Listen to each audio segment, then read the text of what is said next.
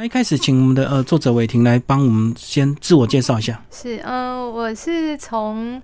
大概从小就很喜欢阅读。那比较特别的是，其实爸爸妈妈都不是文学界的哦，那他们都是可能理工啦，哈，或不同的背景这样。但是呢，他们有一点就是不会手软的地方，就是他会买很多的书籍哈，在家对 买书不手软。我从小最强的印象就是在我们家里有一整片 很漂亮的书墙。那小时候甚至是看不懂字的时候，有一次我爸觉得很好笑，就是我拿着书哦，在那个这个床旁边啊，在那边看的很认真，但是。我的书是颠倒的，嗯，也就是那个习惯养成起来的时候，就是有阅读的习惯。那啊，一路上大概都有尝试一点做一点创作这样。那大学的时候是在读师大的国文系，那后来都养成生活阅读创作的一个习惯。那在二零一七年的时候，其实就在有路出版社出了我的第一本的散文集，叫《行路女子》。那今年呢，是出我的第一本的诗集，叫《一次性人生》。嗯，你说你早期是自己先阅读，然后到什么时候才开始有试着创作？呃，其实我现在在追想那个想啊，最原初的时候，大概从国中的时候就有在写一些诗的作品，这样。那有一些呃，因为我是从宜兰来的，那有地方性的那个刊物叫《南阳青年》，对，其实就那时候会拿到呃那个刊物上面刊登的我的诗作，然后拿到的时候就会很兴奋，想说哇，那个诗作有刊登的感觉，这样。你国中就投稿？对，国中的时候，国高中这样。那投稿的原因是什么？是为了这个想要呃被选上，还是说那时候也想要赚一些稿费这样子？那个好像就我记得是没有稿费，没有稿费，所以可能就是单纯写写是一件快乐的事情。嗯，对。那时候是写新诗吗？写新诗。嗯，那什么时候开始又有这个散文的一个创作？因为我知道你第一本是散文嘛。对，第一本其实蛮有趣的是散文集。那我在大学的时候就进到师大的国文系，所以那时候不管是散文的创作啦，哈，平常有一些生活的想法，其实也都会写那个部落格，所以其实也累积了一点文字的。呃，一些的就是量这样子。那后来其实就诗跟散文都有间歇性不断的在做创作这样。嗯，可是你念师大国文系，那不是就毕业就可以直接去当老师？那为什么你又去国外念这个伦敦大学的艺术行政跟文化政策？你是双 双硕士啊？我是呃念呃在硕士面是艺术行政跟文化政策。嗯，那我觉得这跟我的个性有关，就是我从小的话。呃，有一个比较有趣的，就是我家里不让我补习，就是补正规的习，就比如说国文、英文、数学，因为他们就觉得好像课业都还能应付，所以其实我反而有在学的部分都是像舞蹈啦，或者是比如说钢琴啦、琵琶，都从小到大的哈，那甚至也参加很多音乐性的社团，那甚至绘画等等，就是艺文性的领域的尝试。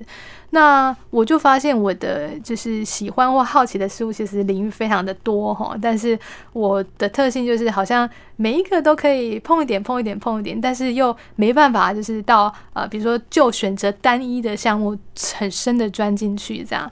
那我发现我最喜欢的其实还是文学的创作，但是对很多译文形态都是有高度的兴趣。那那时候我就想说，哎，那这样我适合做什么？所以，呃，我后来就从可能就是从音乐的表演者，就想说，我若不能以这个为我的这个职业的话，或许我有机会退到舞台后面，就变成艺术行政的呃这个同仁。然后，所以就选择艺术行政当我的硕士。那说老师的确也是，而且那时候其实师大许多的。老师都会鼓励我说：“呃，其实可以，我蛮适合当国文老师的。但对啊，我的特性就是我会很喜欢有新鲜的变动的事物，这样很多挑战。那在我的想法当中，可能比较不成熟，但是我可能会觉得说啊，会不会当老师就三年又一轮，又是新的，又重回到比如国一或高一的那个 同一本课本，一直轮着，可能会希望有一些变化的事情。嗯嗯嗯，所以你。你到国外去念书，也把你这个新诗创作带到国外。我知道你在新诗创作有一些是国外的背景写的，是吧？啊，对，就大概就是说，比如说我出去，不管是在的读书啦，或者旅行的阶段，可能很多是当下一瞬间那个时空的感觉。那尤其在旅行当中，其实会呃会有许多的想法，那我就把它画成就是新诗的作品这样子。好，那接下来那个呃伟霆帮我们介绍你这本书的架构。一次性人生当中，其实我分成四个级次啊。那这个集名的定名的方式，其实对我对诗的想法其实是蛮相关的。就是我现在觉得，呃，诗让人喜欢的原因，其中一个就是可能同一首诗，但是每一个人在读的时候，他其实会读到不同的东西，也就是他会。折射反射出呃不同的想法，这样也就是它的想象空间是比较大的。所以其实我集名在地名的时候，通常就是藏头或者藏尾。那在集名集一的部分呢，其实我地名叫神魂。那神魂是什么？就是它其实是一个讲到神魂，你如果讲成语的话，应该想到神魂颠倒。颠倒，对。那这个部分就是我会放一些非常可能当下，像我刚刚提到旅行当中，哎，突然一个感觉，一个就是气氛，一个氛围哦，把你笼罩的那种感觉，就是哎，当下的这个。感觉可能是非常意识流的事情，或者甚至是很多这个意象很纷繁的作品，那我就放在集一当中。嗯，那第二个部分叫望远镜啊，这个部分的话，就是其实如果是比如说国文系背景的人啦，或者说有在读古典文学的，可能会立刻想到一个典故，大概就是这个陶渊明的呃《桃花源记》。嗯那这部分就是啊，这个望路之远近啊，忽逢桃花林，那就是。这个其实是里面我都放关于呃我的家乡，也就是我现在在住的地方宜兰这些相关作品。那我觉得宜兰就是这样的一个地方，非常美的啊，很像桃花源的，让人可以忘记距离的一个一个空间。这样，所以集二我通通都是放关宜兰相关的作品。那集三是昙花，那昙花其实我藏的就是昙花一现。嗯嗯。那这个地方就可能比较害羞一点，我都是放了这个情诗啊。就集三是关于情诗这样。那呃，我觉得感情的状态是这样，因为它有非常多不同的可能性。这样，那它可能状态有也有包含可能不管是开心的啦，哈，或者是离别啦，或者是消散等等。但是我觉得都没有问题，因为当他昙花一现的时候，它的存在就已经完整了。这样，那在集市的部分。其实我下的题目是“浮生”，浮生若梦，浮生若梦或者浮生若絮啊，我觉得这个感觉都非常好，因为像呃，我其实蛮喜欢，就是呃会。有时候会放空啦，哈，就是会呃胡思乱想，或者就直接完全放空的时候，其实有一个画面我很喜欢看，就是在比如说太阳或盛夏的时候，哎，阳光穿进可能屋内啊，你就看到好像空气中有一些这个浮尘，哈，就在那样飘扬，哎，其实看起来空无一物的地方，哎，居然有这么多小小的纤细的东西啊，像个荧光一样啊，浮生若絮。那所以第四个呃这个集次当中，其实我都放着一些。些呃，可能是跟我生活很相关的一些作品，就是可以。实际反映我的生活状态的，另外一种就可能反映的我的个性，就是，嗯，我觉得我个性一面是呃，可能也会很理智或很浪漫等等等哦，但是有一个部分也是，我觉得我还蛮喜欢开玩笑的，很幽默的事情，所以关于一些比较严肃的、比较沉重的事情，我可能用解嘲的方式来讲。那这一类比较好像有点好玩的作品，我就放在集四当中。哇，这个我已经把四个这个章节都解释的非常清楚。那为什么书？名叫一次性人生，呃，里面也有一个同名的一个呃作品，对不对？对，一次性人生，其实那一年是我得到呃去年金车现在是讲的一个作品啊，叫一次性人生。嗯，其实我有时候会在想时间这件事情，因为呃，我们通常都会觉得时间好像是线性的一条线，你从这边这个点就直接一直连续下去这样，但是呢。其实，在每一个节点当中，我们人都会面临到不同的可能性。你如果选择了你在那个点当中，你选择了不同的可能话，其实它可能会发展不同的方向。但是，我觉得人生也就是这样，没有关系，因为走过了就不用后悔，也不需要后悔。虽然可能性或并行的时空有非常多种，但是有点类似，就是说，当我们选择之后，我们就。不用回头，也不需要回头，就不需要后悔的往前走。那我觉得很多诗作，尤其是呃，我写诗的想法也是一样，很多都是保留当下片刻的感受。那这个可能都是呃，可以反映出当下啊人生的切片。嗯哼哼，所以只专注当下，不用去考虑太多这个人生其他的选择，可能会比较开心吧。嗯，对，因因为有时候我们这个选了这个行业，我们又会想说，那如果做了另外一个行业会怎么样，对不对？对，嗯，可能都会有不同的可能性。不过这个呃，要回头路了，要做一个这个私人的这个创作，其实 敏感度还是要很够，对不对？呃，对，可能对于一些细节或者许多的事情，对，的确是会，嗯，但是我觉得这跟我的。我其实也蛮喜欢分心的，比如说像里面当中，呃，有一些是我在，比如说在坐在车上，可能客运当中哦写下来是做，或者有一个也是灵感常常会有灵感的时刻是什么？就是在开会的时候，可能一个会议当中啊，哦，可能是你可能不得不参加了会议啦啊，哎，但是突然之间你就会有一些，对，的确我会蛮常分心的这样子，然后就马上写下来嘛。呃，如果有感觉的话，嗯嗯，的确是这样。好，那呃，这本作品分为四个章节，我们就来跟听众们稍微介绍一下。第一个讲的神魂，就是你那当下那一瞬间所得到的那呃，就是像灵光乍现那样的一个创作吗？对，的确是，或者是有一些是跟旅行有关的，那有一些其实是跟时事有关的，嗯，比如说可能过去在。太阳花学运，或者甚至是这个嗯香港战中的一些时事当中，是可能会有一些感受哦，那我就反映在诗作当中，都收录在集忆当中。嗯，挑一首来朗读，然后帮我们介绍吧。挑一首来朗读，好的，《灵雾》这一首呢。呃，我跟大家先介绍一下它的背景，就是我其实蛮喜欢旅行，尤其是可能自由行啦，一个人去玩这样子。那灵物是我在嗯有一年我在日本，然后京都，然后去到福建道贺神社，因为是呃祭祀类似农作谷物的一个神社这样，那所以他其实祭拜很多像是狐狸呀，或者有那种守护的感觉。那那一天，因为我是从宜兰来的，所以我常常会觉得宜兰很多雨。可能常常到某个地方，我就会在想，我是不是把雨带过去了？那那一天就下去的时候，走到这个神社前面，哎，就就开始天空就下雨了，这样啊。那这个我们就可以想象那个画面是有很多那个鸟居，橘红色的，所以色彩非常鲜艳。那它又是一个山哦的感觉，你就在走着那个山路，那旁边又有那个狐狸的那个雕像，它前面常常他们都会日本就是会许愿嘛，然后就敲那个钟，然后就撒钱币，所以那会有钟声。然后又云雾缭绕，又下着雨，然后前面身上还有烧着那个火盆啊。那我就大概走到一半的时候，在中间大概有一个休息的地方，就是用餐的地方哦，就吃着在榻榻米上面就写着那个明信片给我的友人。那这个是那个背景。那我为大家来念一下这首诗，叫《灵雾》，书写明信片给远方的你，从亦无法回地的地址。我在榻榻米上端坐在竹箱里。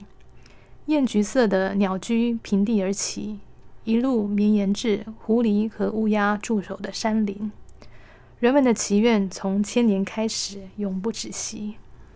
我一思念你，大雨就落下来了。神域中燃起一盆火。我再思念你，铜铃叮当一响，前生的记忆现形，如游魂飘荡。但伺伏于树梢的乌鸦，是御魂大神忠心的侍从。吃食无家可归的离魂，于是魂魄往更深的红玉处逃窜。奈良时代的大雾飘降于境内，漫复通往明日的途径也模糊了归途，直至旅人也成为消失的雾气，成为灵，成为无法辨明的瞬间。忽然感到抱歉，对即将收信的你啊，我亦会如此抵达，将一座密林捎寄给你。将你团团包裹，成为雾气的秘密。没有明日，也没有归途。古老的钟声一响，震落整座山头的冬季。这首诗还蛮长的，所以你那当下 是有回来再修吗？呃，我这首诗其实是当下有稍微写一点，那但是是当天晚上就回到我这个住的那个。旅宿里面啊，在半夜的时候写完的，所以但是写完之后没有没有再修过，当时的状态就一直放到现在，然后就发表。对，我的诗比较少一修再修，会稍微可能隔一段时间之后稍微再认识过，但是不会大修这样子。嗯嗯嗯，所以你这样子创作还蛮到位的哦，蛮快 速的，对啊。因为我发现有些人 这个放了一段时间，还要回来修一修，甚至电脑还要查一些专有名词或关键字，这样让。整个诗看得更优美，或者是文字更华丽一点。我的确会怕一件事情，就我怕写错字，我的字音字形超烂的。是，但是另外有一件事，其实我是会会有点注意的，就是说，其实我非常呃，不是非常，是我喜欢这个诗作当中的音律，就是我不会特意说我要，比如说排比啦，或押什么韵，不会这样子。但是我会喜欢它在念的过程当中是顺畅的，所以有时候我写完之后，我会先读过哦，可能读完之后会有一点想法，做小小小的修正。哇，你刚刚讲音音律蛮重要，因为很多这个我们看文字看起来很顺畅，可是读起来又不一定，对不对？对，可能会这样。尤其我现在在看我比较早期写的诗作，的确就会有这个好像哎念起来不是。那么顺畅的感觉，这样。那因为对，因为我觉得诗歌跟舞蹈，其实在最刚开始的时候都是连通的。嗯，因为情动于中而发于言嘛，哈，言之不足则则怎么样？歌就舞之呃手舞足蹈，它是一个过程。所以其实文字，然后跟通灵，然后还有舞蹈，然后还有所有的助导，其实它整个诗歌是一个。完整的脉络，那我觉得在念念的时候，其实尤其我也蛮喜欢朗读，不管是其他人是做这样，那其实念一念的时候，哎，我觉得在看是有一种感觉，在念又是另外一种感觉。嗯，那你在朗读的过程会去想象你这个画面吗？然后会去让你这个诗啊，在画面的修饰上会更有这个呃所谓的视觉这样。我觉得视觉这个部分不是在朗读当中被我注意到，而是说我在写的时候，其实就。呃，就会有一点呃注意这个过程，因为其实我之前在工，因为现在是艺术行政嘛，那其实我之前有在美术馆工作这样啊，所以其实对颜色或者是呃声音或者一些比较综合性的，像是刚刚金明大概讲的要 要敏感，或者我我所谓的分心也好，我在所谓的小细节，我觉得会。尤其我也喜欢在诗作当中展现不同的颜色的感觉，这的确是我会注意的地方。嗯嗯，好，那接下来我们来呃介绍第二集好吗？第二集你讲的是这个都是跟你宜兰相关的一个关系，等于是你的地景创作是不是？呃，有一些其实比较特别的一个合作关系是前年在宜兰有一个乐团，他们想要出他的第一第一个专辑，这样。那那时候团长就来跟我说，就是。呃，他们想要做呃制作一个关于宜兰有关，而且是以桥桥梁为主题的一个专辑。对，还有说可不可以让我来写一些诗作，这样，所以他就把这个题目丢给我了。这样，所以有一些诗作是跟这个团队的合作，那有一些是我对一些呃宜兰的地景或者空间的想法，这样子。嗯，我看到有一篇呢，这个你也有注记的比较明显一点，就是五月十一号凌晨这个雪山隧道，是不是？哦，是，嗯，对。所以雪山隧道对你也是有一个这个非非常深厚的一个感情，是不是？对，因为这个其实就是其中一首，那那个团队也有将这首把它呃谱曲，然后变成其中。音呃，专辑当中一首声音的诗作，这样。嗯，那呃，雪山隧道其实是那时候，因为他把这个命题交给我嘛，就是桥。对。那所以那个那个时间，其实那那一个月当中，我就一直在想桥桥桥，宜兰有什么桥这样。那有一天，我就是从那个罗东哦，宜兰罗东骑骑摩托车、骑机车，嗯，回到宜兰市。那其实我就经过一条蛮大的桥，叫做南洋大桥。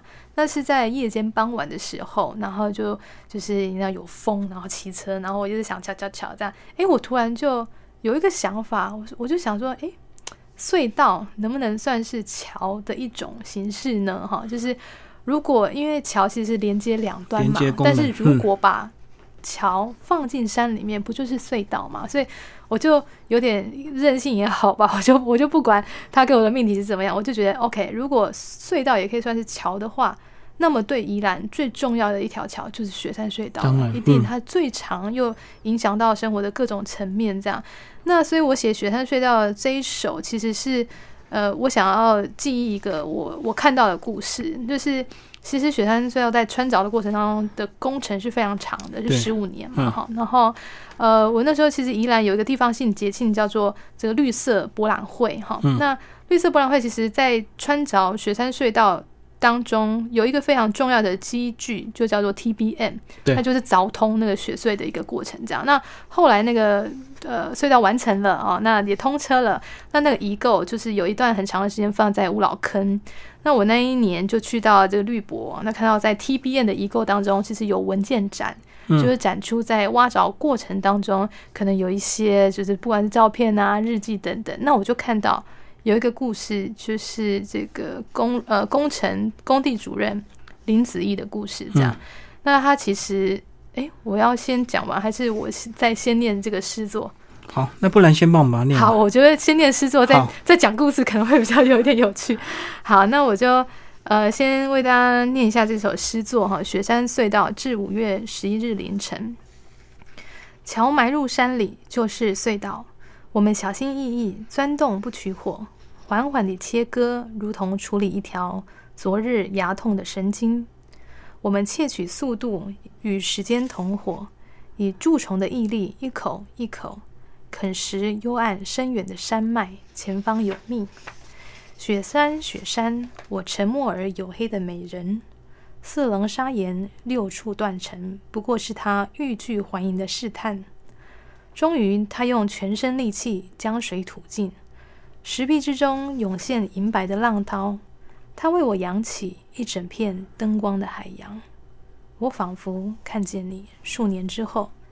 吞下另一口冷气孔前徐徐凉去的咖啡，收听广播电台音乐，以打盹为节拍，像雪山里不断震动的风中叶片，在漫长而接连不已的灯之海中，你打着呵欠，忽略窗外隧道仍隐约回响的我最后一句留言：快走，快走。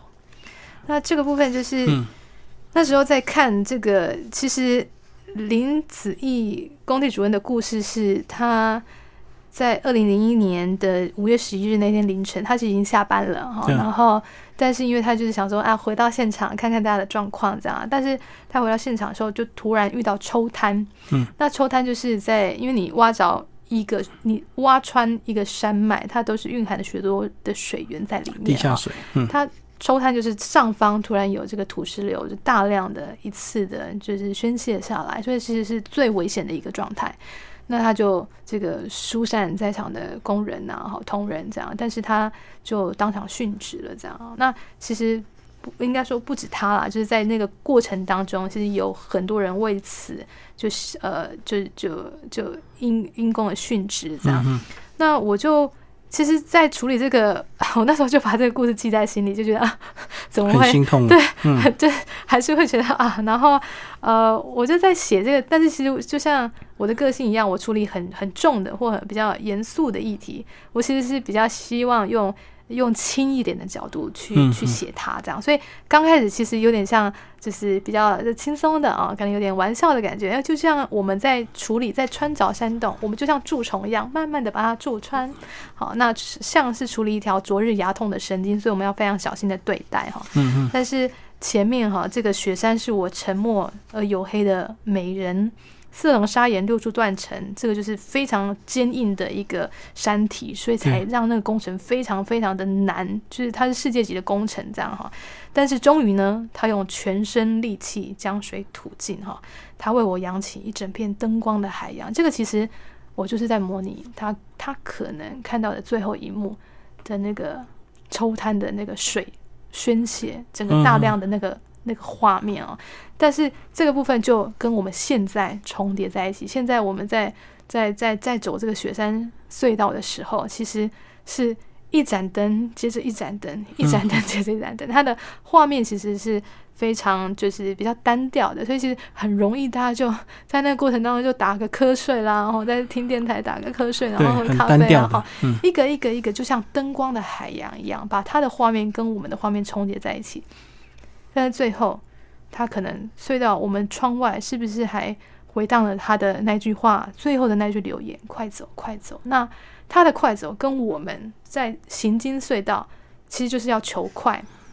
因为很多人，尤其是像比如说宜兰，宜兰人在谈雪山隧道的时候，很容易就会这个。有很多的批判，比如说啊，就是因为雪山隧道啊，所以我们宜兰的餐厅物价都跟台北一样啦。我们的停车很难停啊，空那么房价啊，空那么高，又有房舍等等等。但我觉得讲这些都非常容易，但是为什么会有雪山隧道呢？问一个最原初的问题，那就是因为我们人想要嘛，我们想要快嘛，我们想要便捷嘛，我们想要方便，所以呃，可能用这个方式跟我们那个叠合在一起，我觉得反而重新去。想这件事情就是原初啊，以及所有的过程当中，对啊，我觉得这是一个共同的事情，它是一体的。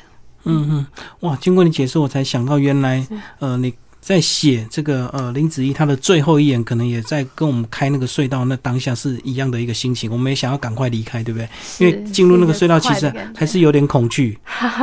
然后刚包括路程又单调，对不对？是，它是一个很重复性的，然后嗯很长的。我们想要赶快离开那个隧道，那他当下他那句话也是想要快走快走，叫大家快走这样子。对，嗯，两个的。意涵，对啊，的确是有叠合的。对啊，多年后的两个时空叠在一起，这样子，蛮像电影的一个情节，这样。是，嗯哼哼。好，这一首这个这个故事虽然这个有点沉重，可是你 你的字很轻盈，对不对？哦，对，我希望就是不会用一个重比较重的字，或者是比较锐利的颜色来呃写这样的一个故事，让人家这个看起来心有戚戚焉的。这是你的特色吗？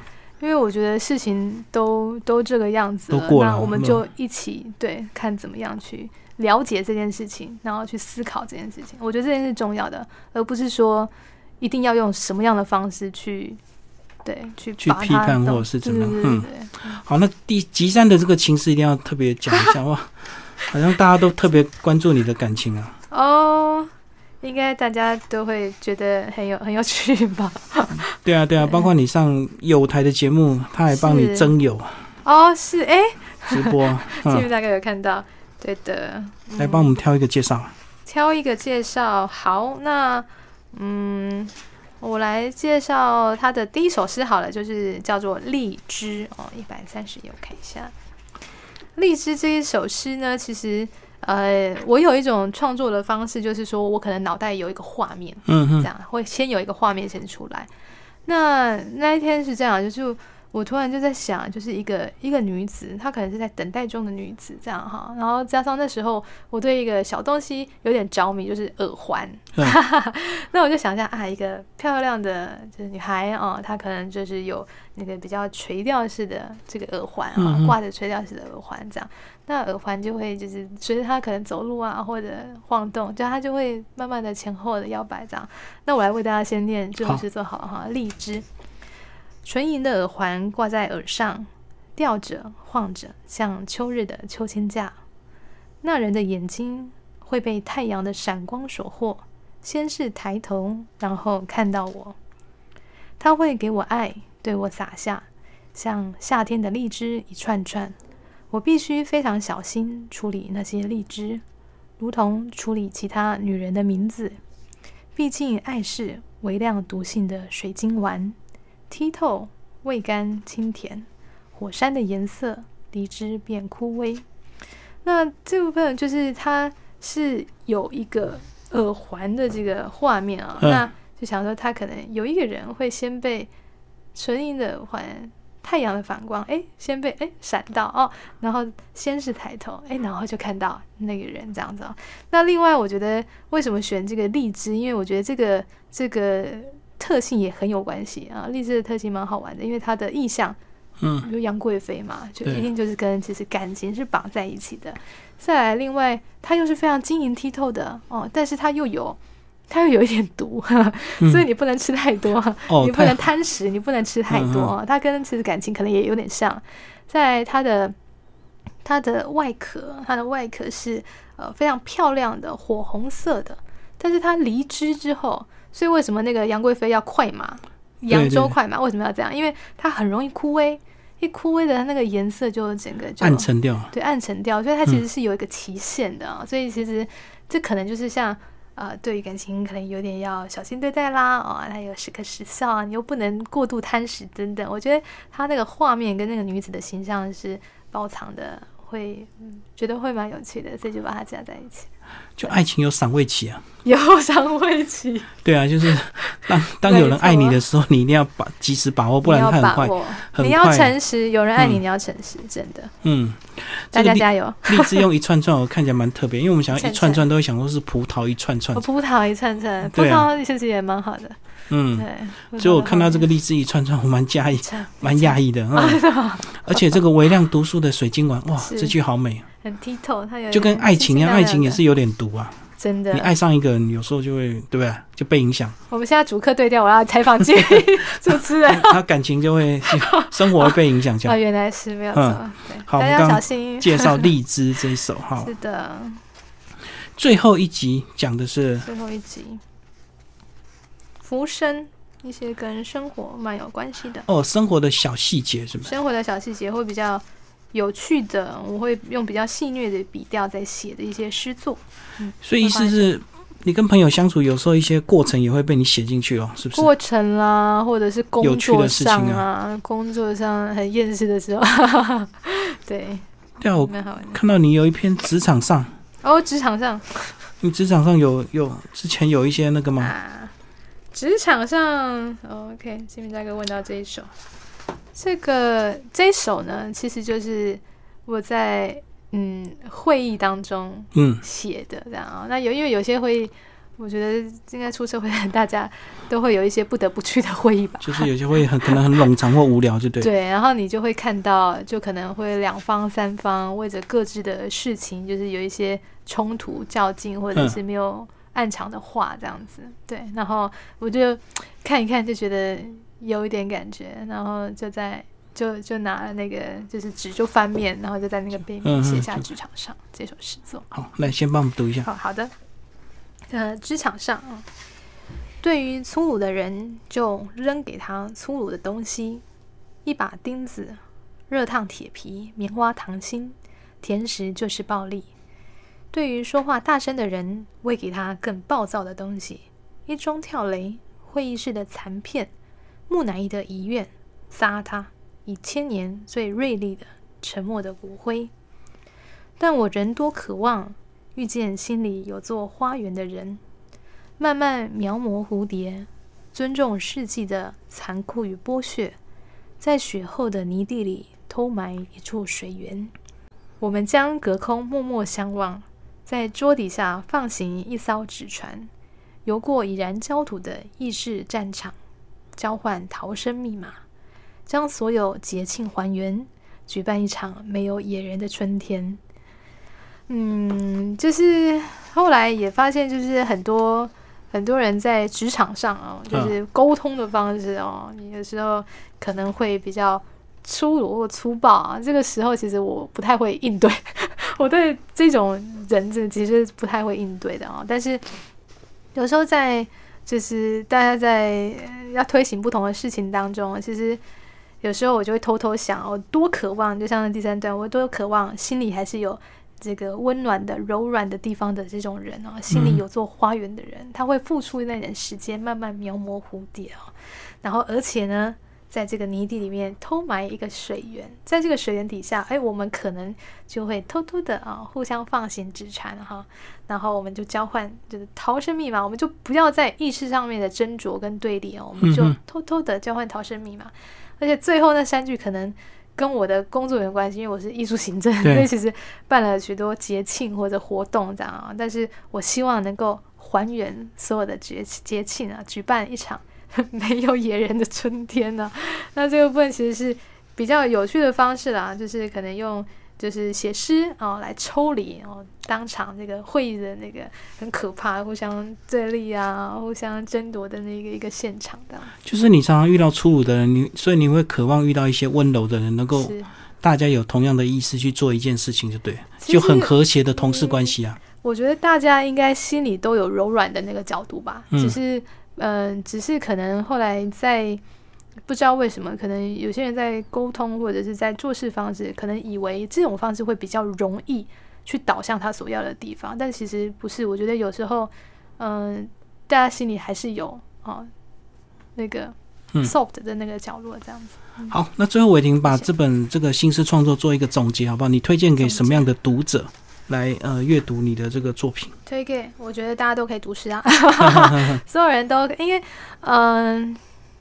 有人这样子，因为我因为我出出诗集之后，其实会有些人就说：“哎，我不知道怎么读诗，或者说，哎，我听你这首诗，其实内容在写什么？”但是有时候我觉得是换一个角度，就是应该说，当我们看过不同的诗作当中，其实都会有一些想法。对，不用害怕说读到的是对或不对，是不是作者想要表现的东西是不需要。就像我们在画，看到一一幅画，或者说我们在听一首音乐。